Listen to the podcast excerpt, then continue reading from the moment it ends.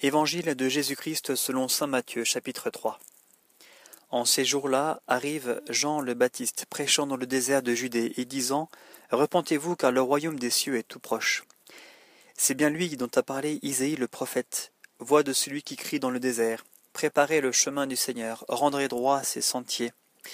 Ce Jean avait son vêtement fait de poils de chameau et un pagne de peau autour de ses reins. Sa nourriture était de sauterelles et de miel sauvage. Alors s'en allait vers lui Jérusalem, et toute la Judée, et toute la région du Jourdain, et il se faisait baptiser par lui dans l'eau, dans les eaux du Jourdain, en confessant leurs péchés. Comme il voyait beaucoup de pharisiens et de sadducéens venir au baptême, il leur dit Engeance de vipères, qui vous a suggéré d'échapper à la colère prochaine? Produisez donc un fruit digne du repentir, et ne vous avisez pas de dire en vous-même Nous avons pour père Abraham. Car je vous le dis, Dieu peut des pierres que voici faire surgir des enfants à Abraham. Déjà la cognée se trouve à la racine des arbres. Tout arbre donc qui ne produit pas de bons fruits va être coupé et jeté au feu. Pour moi je vous baptise dans de l'eau en vue de repentir, mais celui qui vient derrière moi est plus fort que moi, dont je ne suis pas digne d'enlever les sandales.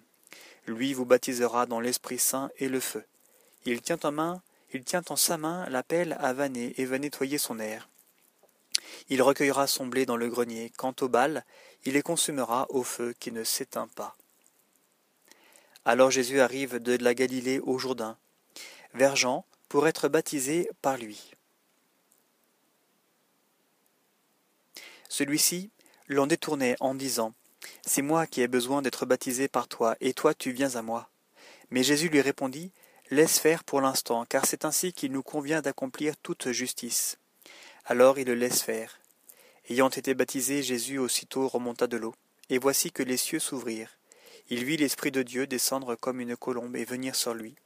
Et voici qu'une voix venue des cieux disait Celui-ci est mon Fils bien-aimé qui a toute ma faveur.